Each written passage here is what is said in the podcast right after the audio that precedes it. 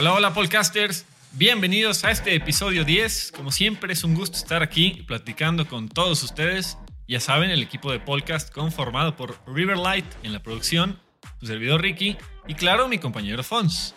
En este mes de la mujer, hemos decidido ver la gran importancia que han tenido las mujeres en el paso de la Fórmula 1, en su historia y en su actualidad.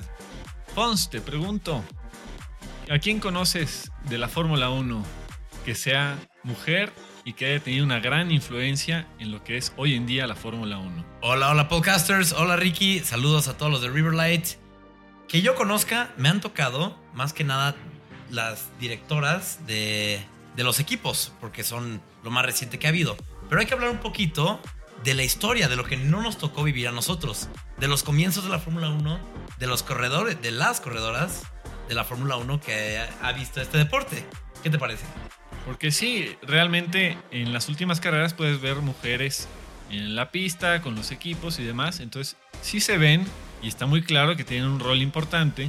Pero como bien dices, desde que iniciaba la Fórmula 1 empezaba a haber interés en las mujeres en ser partícipes de este gran deporte. Oye Ricky, te voy a preguntar, a ver si lo sabes, un dato curioso. ¿Sabes cuántas corredoras han habido? En la Fórmula 1, en toda la historia de la Fórmula 1?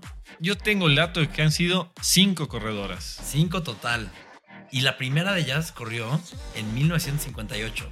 Una italiana por el nombre de María Teresa de Filippi. Ella corrió en total en cinco grandes premios, pero solo clasificó en tres de ellos.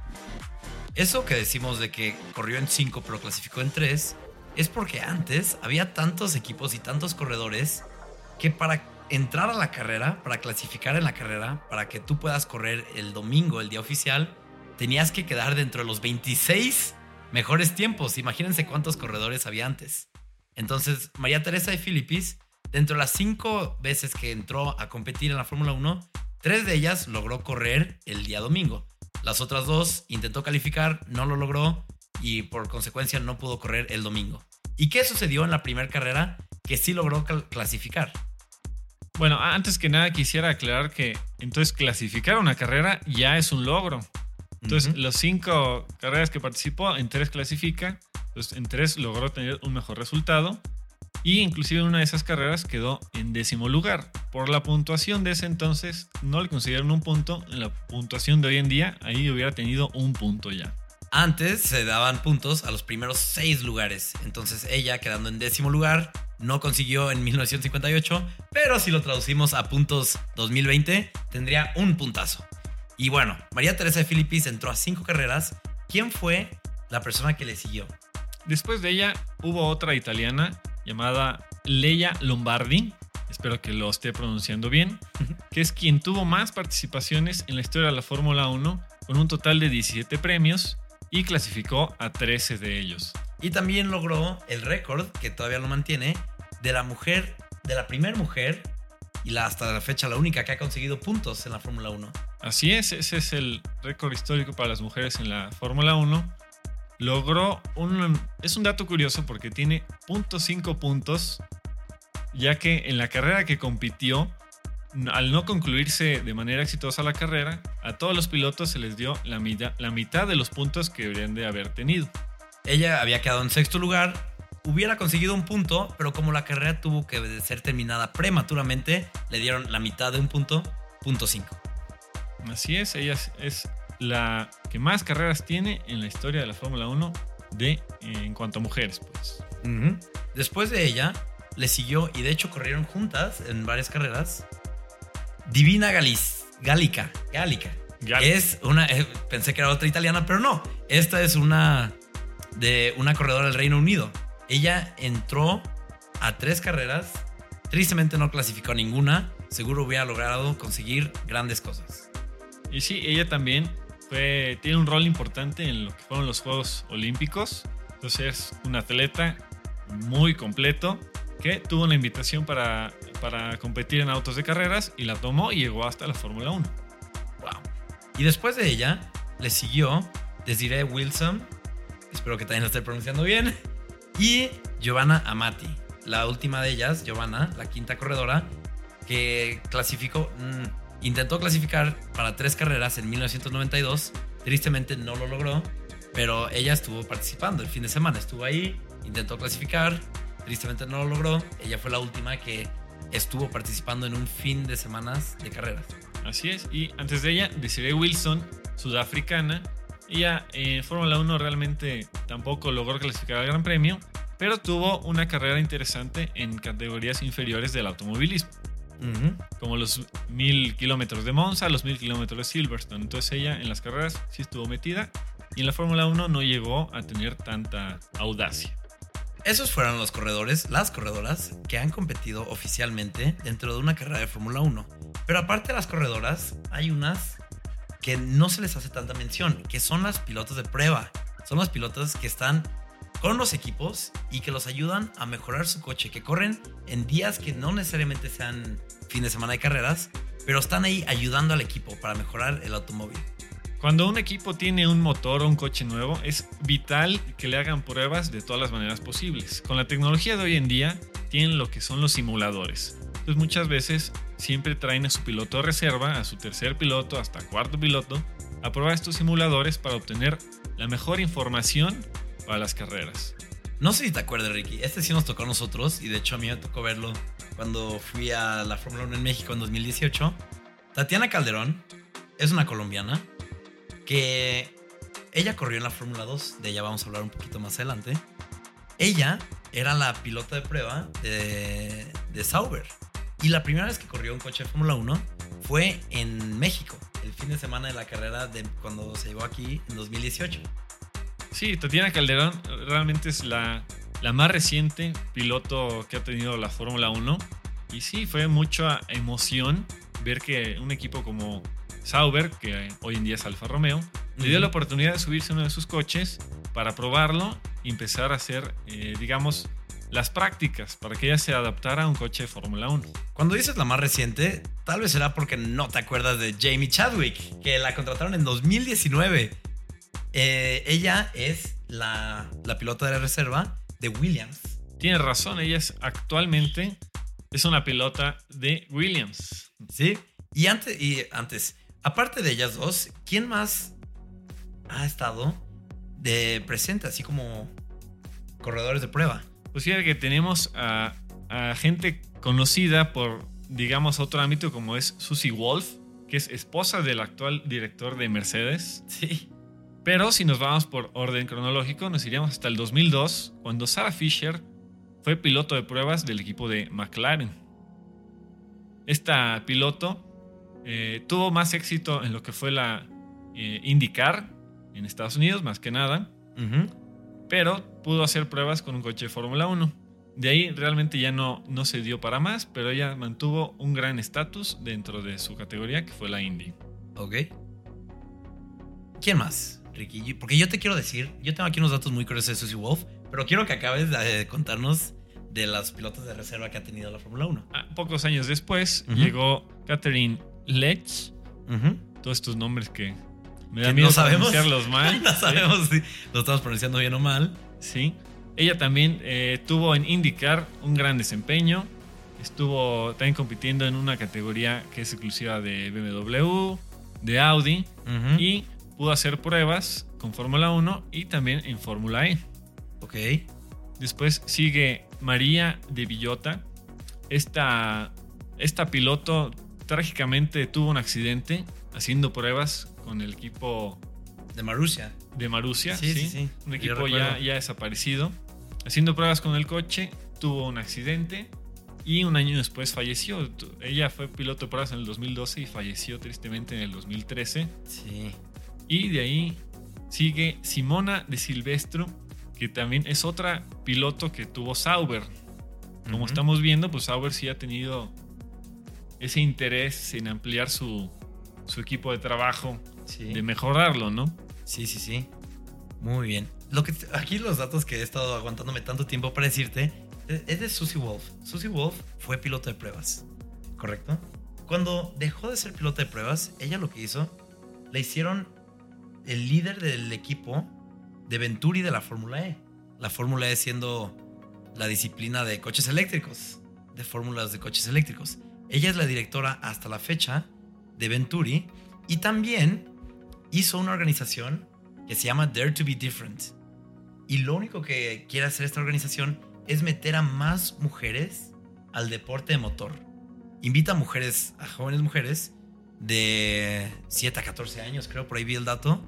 Y lo único que hacen es invitarlas a carreras, enseñarles cómo es que pueden llegar a, esta, las altas categorías del automovilismo. Tienen pláticas con corredoras actuales, tienen pláticas con corredoras que ya corrieron, con las directoras de los equipos como Susie Wolf, como Claire Williams. Es súper interesante lo que está haciendo y espero que esta organización de verdad tenga un gran impacto dentro de las mujeres. Sí, porque Susie Wolf, como bien dices, ha tomado la batuta en nombre de muchas mujeres que compiten en diversas categorías. Entonces, más o menos desde el 2012 se han juntado cada vez más y más fuertes todo este grupo de mujeres que buscan tener inclusive una categoría propia. Entonces, Susie Wolf, ya dije lo que tenía que decir de ella. Ahora vamos a las directoras de equipo que hemos visto, nos han tocado, nos han tocado Ricky. La primer directora de equipo que tuvo la Fórmula 1 fue en el 2010. Eh, otro nombre que no quiero decir mal es Monisha Kaltenborn. Esta mujer hindú fue, equipo, fue jefa del equipo Sauber desde el año de 2010. Sí, desde el año del 2010. Recordemos que Checo Pérez entró a Sauber en 2011, entonces le tocó tener a Monisha como su directora, la directora del equipo de Sauber, y estuvo ahí hasta el 2017. Y también fue inversora del equipo. Ella poseía un porcentaje significativo del equipo. Entonces ella estaba muy involucrada con su equipo y pues tuvo resultados decentes. Y en el 2013 a ella no la dejaron sola como la única directora de un equipo. En el 2013 se le unió Claire Williams al equipo de Williams. Claire Williams siendo la hija del fundador del equipo Williams, Frank Williams, ya he dicho Williams como 10 veces en un minuto. Claire Williams estuvo con el equipo siendo su directora desde el 2013 hasta este año pasado, el 2020. Recordemos cuando vendió el equipo, tuvo que vender el equipo por problemas financieros. Fue un momento triste para los fans porque aparte de ser el último equipo de familiar, que, que, fue fundado por una familia y que se mantuvo de esa forma hasta el 2020, también su partida marcó la partida de momento de las directoras de la Fórmula 1. Así es, siendo Claire la segunda directora de un equipo y con su retirada ahorita no hay otra directora, pero el histórico equipo de Williams estuvo en sus manos un buen tiempo, claro, con la asesoría de su padre, porque ya dijimos, es un negocio familiar, que lo conservaron. Y como ya hemos dicho en otros episodios, Williams es un equipo enorme. Entonces ella tenía una gran carga en sus manos y la supo llevar. Y Williams, en los primeros cuatro años que entró Claire, del 2013 al 2000, bueno, 2020, en los primeros cuatro años, Williams quedó dos veces en tercer lugar y dos veces en quinto. Nada mal nada mal. Ya después, por problemas que estuvieron fuera de sus manos, financieros y demás, que Williams empezó a caer rápidamente. Y fue ahí donde tristemente tuvieron que vender el equipo.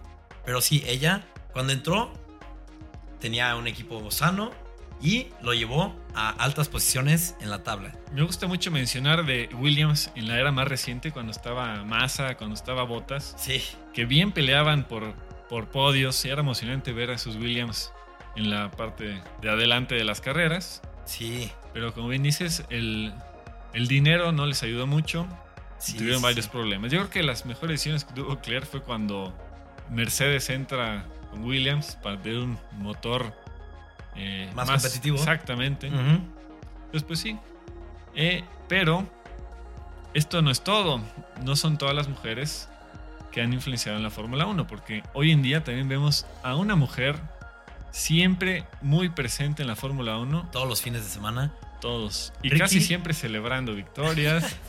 Te voy a interrumpir un, momentito. Antes de que brinquemos al, día de hoy, quiero rápidamente mencionar de un momento un tanto histórico para un país donde la Fórmula 1 se hizo presente. En el 2018, que en Arabia Saudita pasaron la ley para... Esto es impresionante. Antes del 2018 las mujeres no podían manejar en Arabia Saudita.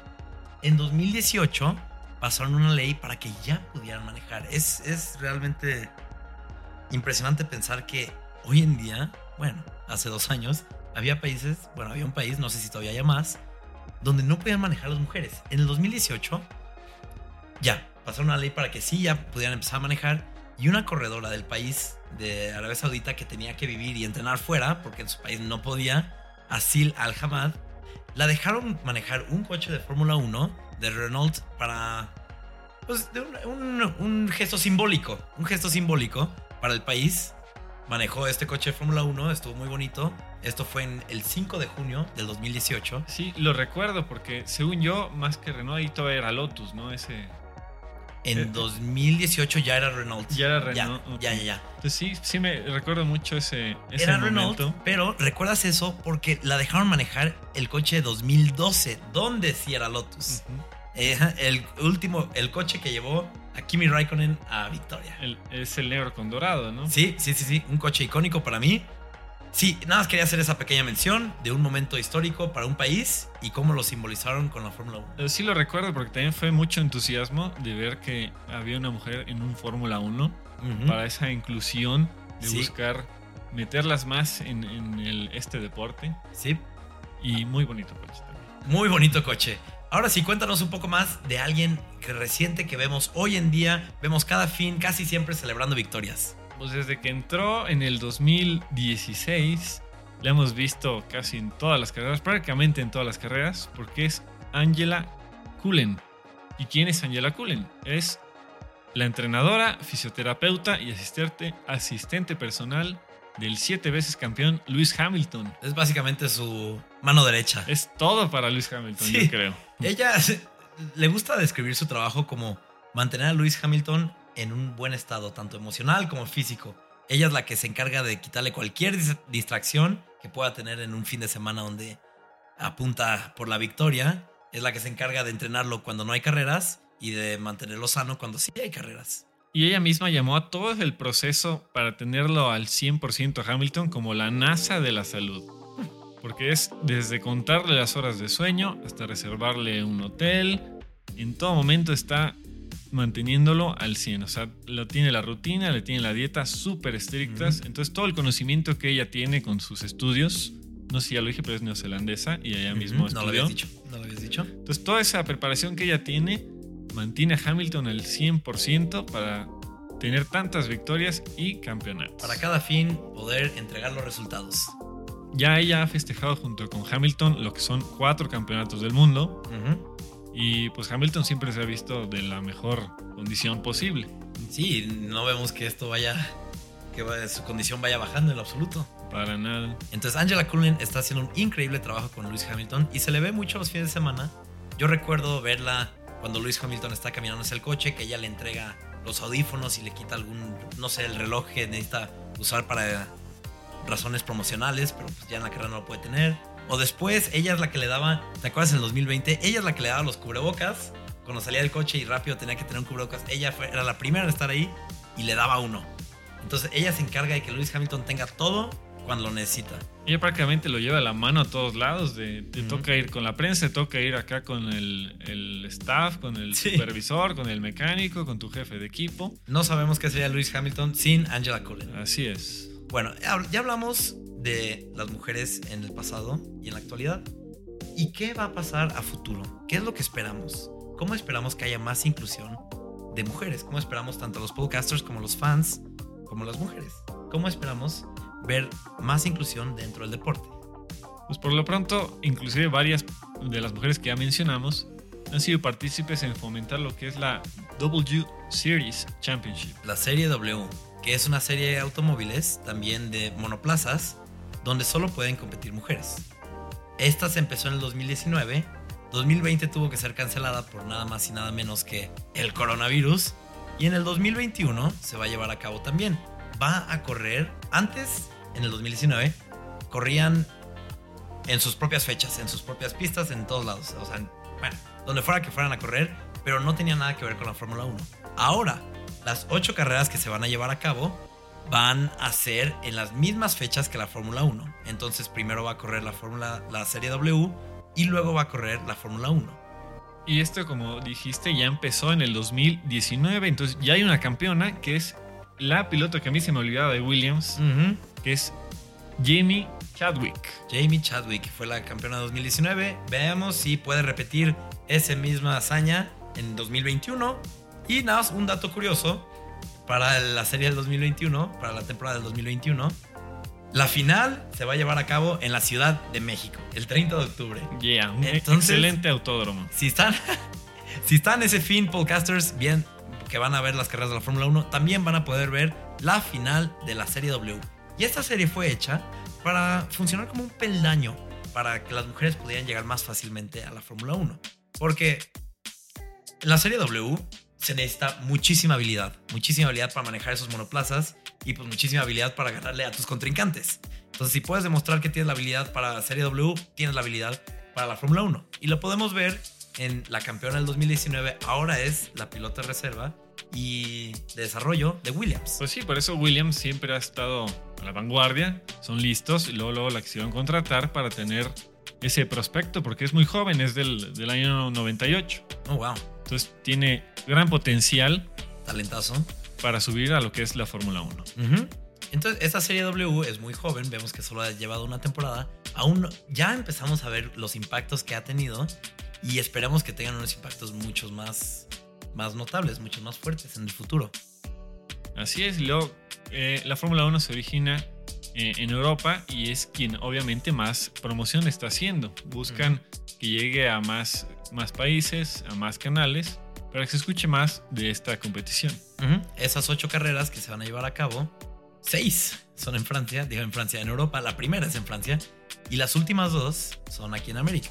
Una, la penúltima siendo en Austin, Texas y la última siendo en la Ciudad de México. Para que se pongan sus guantes podcasters se pongan a practicar, Ujú. porque ya viene la carrera aquí a México. Y también sabemos que la progresión natural de un corredor de Fórmula 1 hoy en día es de la Fórmula 3 a la Fórmula 2 a la Fórmula 1. Antes de la Fórmula 3 pues hay diferentes fórmulas y series. Hemos visto a corredoras llegar hasta la Fórmula 2. Tatiana Calderón corrió en la Fórmula 2 en 2018, si no me equivoco, y 2019. ¿Correcto? Sí. Y era, eh, fue muy buena. Tristemente no logró los resultados esperados para, conseguir un asiento en la Fórmula 1 en tiempo completo, pero sí para ser una pilota de prueba para Sauber, como ya lo mencionamos. Pues muy bien, y ya estamos cerca del inicio de la temporada 2021. Tenemos muchas expectativas. Ya nomás nos falta... ¿Qué nos falta? Pues las prácticas. La próxima, es- este fin de semana son las prácticas de la Fórmula 1. Ya podemos ver qué coches se ven prometedores, qué corredores se ven en forma y qué nos espera para el resto de la temporada. Ahora sí ya los vamos a ver a todos en la pista, entonces siguen aumentando las emociones. Ya queremos que inicie La la temporada. temporada. Los invitamos a que nos sigan en nuestras redes sociales, en Instagram, en Twitter, YouTube y también para aquellos interesados ya tenemos la, nuestra propia liga de fantasía, se le diría. Correcto, Nuestra sí. Fantasy League de la Fórmula 1, donde tú haces un equipo imaginario y le apuestas a quién va a mejorar, quién va a tener los mejores resultados y compites contra otros podcasters. Escogen sus cinco pilotos, un equipo y compiten contra nosotros, digamos, de acuerdo a sus elecciones. Se los compartimos todo en las redes sociales para que no haya problemas. Recuerden, es Instagram y Twitter, arroba podcastmx. Sí, y bueno, Ricky, se nos acerca el final del tiempo de este, de este episodio, pero te voy a hacer una pregunta. ¿Cuánto te gustaría a ti ver a una mujer campeona de la Fórmula 1? Pues yo creo que en cuanto antes, En cuanto antes, mejor. A mí Sí. también me gustaría muchísimo para romper ese estigma que este deporte es solamente para hombres, que claro que no. Ya lo han demostrado ante las mujeres que son 100% capaces y que tienen lo que se necesita para poder entregar lo que se necesita para ser campeones. así es, Tatiana Calderón en el, en el Alfa Romeo Sauber. De veras que me entusiasmaba mucho poderla ver compitiendo ya en la Fórmula 1 Ujú. para empezar a, a cambiar este, digamos, estereotipo. Sí, aquí en Podcast apoyamos 100% que las mujeres entren a este deporte y que demuestren que lo tienen absolutamente todo. Así que, si escuchan esto y están pensando en entrar o no, entren mujeres, demuestren que lo tienen, siempre saquen lo mejor de ustedes. Muy bien, podcasters, pues les, como siempre, muchas gracias por estar con nosotros. Un gusto saludarlos y nos vemos en el siguiente episodio. Hasta la próxima.